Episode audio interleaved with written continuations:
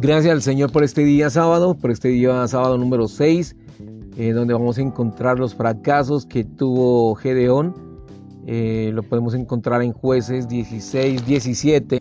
Encontramos que Gedeón no fue bondadoso. Él mató a los compatriotas que no lo apoyaron. En jueces 8, 16, 17, y con lo cual quebrantó el sexto mandamiento de Dios. Esto 20, 13, Cristo como benignidad de Dios nos guía al arrepentimiento. Romanos 2.4, Tito 3.4 y Efesios 2.7. Segundo, él dio rienda suelta a los deseos de la carne. Gálatas 6.15, Romanos 8.4. Al no restringir su suficiencia, esto lo indica jueces 8.30, el cual nos dice que Gedeón tuvo 70 hijos, pues tuvo muchas mujeres. Además, su concubina que estaba en Siquén también le dio a luz un hijo. Con esto Gedeón quebrantó el séptimo mandamiento. Tercero, eh, aunque Gedeón actuó debidamente al rehusarse a gobernar el pueblo, en jueces 8, 22, 23, codició el botín de ellos, sus zarcillos de oro, con lo cual quebrantó el décimo mandamiento y ellos se le entregaron. Y Gedeón confeccionó un efod con el oro que había tomado del pueblo y este efod se convirtió en un ídolo para los hijos de Israel. Esto lo vamos a encontrar en el versículo 24 y 27 de Éxodo 32, 1, 4 y la nota 1 del versículo 2.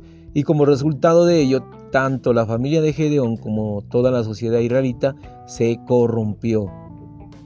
Jueces es un libro que trata sobre el disfrute de la buena tierra, la cual tipifica a Cristo. El epíteto de Gedeón indica que él obtuvo una excelente oportunidad para disfrutar a Cristo, pero su fracaso indica que él perdió dicha oportunidad. Gedeón, al dar rienda suelta a sus apetitos sexuales y a causa de su avaricia por el oro, fue llevado a la idolatría. La avaricia es idolatría. Colosenses 3:5. Y tanto la fornicación como la avaricia están vinculadas a la idolatría. Efesios 5:5. Su fracaso nos muestra que es que necesitamos ejercer estricto control sobre los asuntos relacionados con el sexo y las riquezas. Incluso el rey Salomón, quien fue glorificado en el reino de Israel con el esplendor de ese reino en su cumbre más elevada, en primera de Romanos 4, 34, 8, 10 y 11, y quien en sus inicios fue una persona que temía a Dios y lo amaba, al final se convirtió en un idólatra a causa de sus muchas esposas extranjeras. Después de la muerte de Gedeón, la degradación en lo que cayó Israel comenzó cuando ellos abandonaron a Jehová su Dios y adoraron a los ídolos de los cananeos, lo cual trajo como resultado que ellos dieran rienda suelta a la consuficiencia carnal. Además, el hijo de la concubina de Gedeón, Abimelech, mató a 70 de los otros hijos de Gedeón, mientras que Jotán, otro hijo, escapó. Esta historia la vamos a encontrar en jueces 8:33. Jotán declaró con denuedo una parábola acerca del reinado de Abimelech, el reinado de una zarza, en contraste con lo que son como olivos, higueras y vides, los cuales rechazan la ambición y llegan a ser un canal de suministro para el pueblo de Dios. Dios recompensó a Abimelech. El mal que éste había hecho contra su padre al matar a sus setenta hermanos y todo el mal de los hombres de Siquén lo hizo Dios volver sobre sus cabezas y la maldición de Jotán, hijo de Jorobal. Gedeón 6:32 vino sobre ellos y cuando Gedeón tuvo éxito, él estaba unido a Dios, pero cuando fracasó estaba unido a Satanás. Abandonar a Dios y unirse a Satanás equivale a entrar en la ambición intrínseca propia de este maligno. Isaías 14, 13, 14. No tenemos derecho a divorciarnos del Señor y no tenemos razón alguna para abandonarlo. Debemos tomarlo, amarlo, honrarlo, respetarlo, tenerlo en consideración, exaltarlo y asirnos de él rechazando completamente a Satanás. Entonces seremos bendecidos. Bienaventurado todo aquel, eh, toda nación, sociedad, grupo e individuo cuyo Señor, cabeza, rey y marido es Jehová de los ejércitos. Salmo 33, 12. O despreciáis las riquezas de su benignidad, paciencia y longanimidad, ignorando que la benignidad de Dios te guía al arrepentimiento. En Galatas 5:16 digo pues, andad por el Espíritu y así jamás satisfaréis los deseos de la carne. Jueces 8:23 más Gedeón le respondió, no os gobernaré, Jehová os gobernará. Después de su gran éxito, el mayor éxito tenido en todos los ciclos de la historia de Israel relatada en jueces, Gedeón fracasó terriblemente. La clave de su fracaso estriba en tres factores. En primer lugar, Gedeón no fue bondadoso, él mató a los compatriotas que no lo apoyaron, con lo cual quebrantó el sexto mandamiento de Dios. En segundo lugar, dio rienda suelta a su consuficiencia de la carne al no restringir su consuficiencia carnal. Esto lo indica en jueces 8:30, el cual dice que Gedeón tuvo 70 hijos, pues tuvo muchas mujeres. Además, eh, su concubina que estaba en Siquén también le dio un hijo, y por ello Gedeón quebrantó el séptimo mandamiento, Éxodo 20:14. En tercer lugar, aunque actuó debidamente al rehusarse a gobernar el pueblo, jueces 8, 22 y 23, codició el botín de ellos, el cual le fue entregado. Al dar eh, rienda suelta a sus apetitos sexuales y a causa de su codicia por el oro, Gedeón fue llevado a la idolatría. La avaricia es idolatría. Lo podemos encontrar en Colosenses 3.5. Y tanto la fornicación como la avaricia están vinculadas a la idolatría. Efesios 5.5. Incluso el rey Salomón, quien en sus inicios fue una persona que temía a Dios y le amaba, al final se convirtió en un idólatra a causa de sus muchas esposas extranjeras. Primera de Reyes 11.4.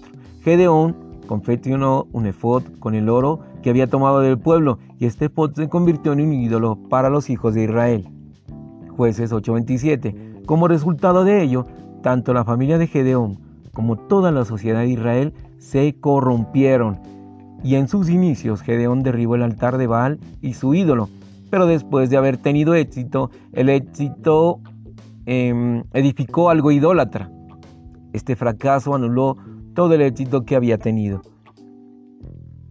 El fracaso de Gedeón nos muestra que necesitamos ejercer estricto control sobre los asuntos relacionados con el sexo y las riquezas. Dar rienda suelta a estos asuntos hará que nuestro disfrute de Cristo sea anulado. El significado intrínseco del quinto y sexto ciclo de la deplorable historia de Israel es que Israel abandonó a Dios y se unió a los ídolos. Esto quiere decir que Israel se divorció de Dios, su legítimo marido, y fue en pos de muchos ídolos. Y fue en Génesis 3 que el hombre comenzó a abandonar a Dios. Ingerir del árbol del conocimiento en realidad equivale a casarse con Satanás y divorciarse de Dios. El fracaso de Gedeón fue debido a que abandonó a Dios y se unió a Satanás. Cuando él se unió a Satanás, el resultado de ello fue homicidio, Además dio rienda suelta a la carne, codició y cometió idolatría. Esto resultó en la corrupción de su familia y de toda la sociedad de Israel. Concordar con Satanás equivale a entrar en la ambición que estaba presente en Satanás cuando él cayó. Satanás quería ascender al trono, quería ser semejante al Altísimo. Isaías 14, 13, 14. Por tanto, abandonar a Dios y unirse a Satanás equivale a entrar en la ambición intrínseca que está en este que es maligno.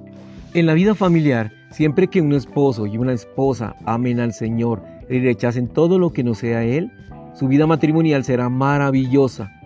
Pero una vez que un esposo o una esposa comienza a amar algo que reemplaza al Señor, su vida matrimonial y su vida familiar se vuelve caótica. No tenemos derecho a divorciarnos del Señor, no tenemos fundamento alguno para abandonarlo. Tenemos que tomar al Señor, amarlo, honrarlo, respetarlo, tenerlo en la consideración, exaltarlo y asirnos de él. Rechazando completamente a Satanás, entonces seremos bendecidos. Si amamos al Señor y aborrecemos a Satanás, seremos bendecidos. Salmo 33, 12. Bienaventurada la nación cuyo Dios es Jehová. Bienaventurado es aquel cuya nación, sociedad, grupo o individuo cuyo Señor, cabeza, rey y marido sea Jehová de los ejércitos. Aleluya. Gracias por estas promesas, gracias por esta bendición, gracias por tenernos, Señor, en tu vida, en tu plan. Gracias, Señor, porque todo pasa ocurre acontece con tu permiso, Señor, con tu voluntad perfecta, santa, agradable, justa, honorable. Gracias, Señor, por tu palabra. Gracias porque podemos, Señor, eh, disfrutarte. Dios está en Cristo para suplir. Aleluya. Dios está en Cristo para suplir. Aleluya. Qué gran promesa. Gracias por suplirnos y darnos de ti cada día, Señor. Gracias por ganar cada día de ti. El lámpara a mis pies tu palabra y lumbrera a nuestro camino. Hermanos, usted puede compartir este audio a personas que no lo conozcan. Gracias por tu palabra maravillosa. Aleluya. Amén.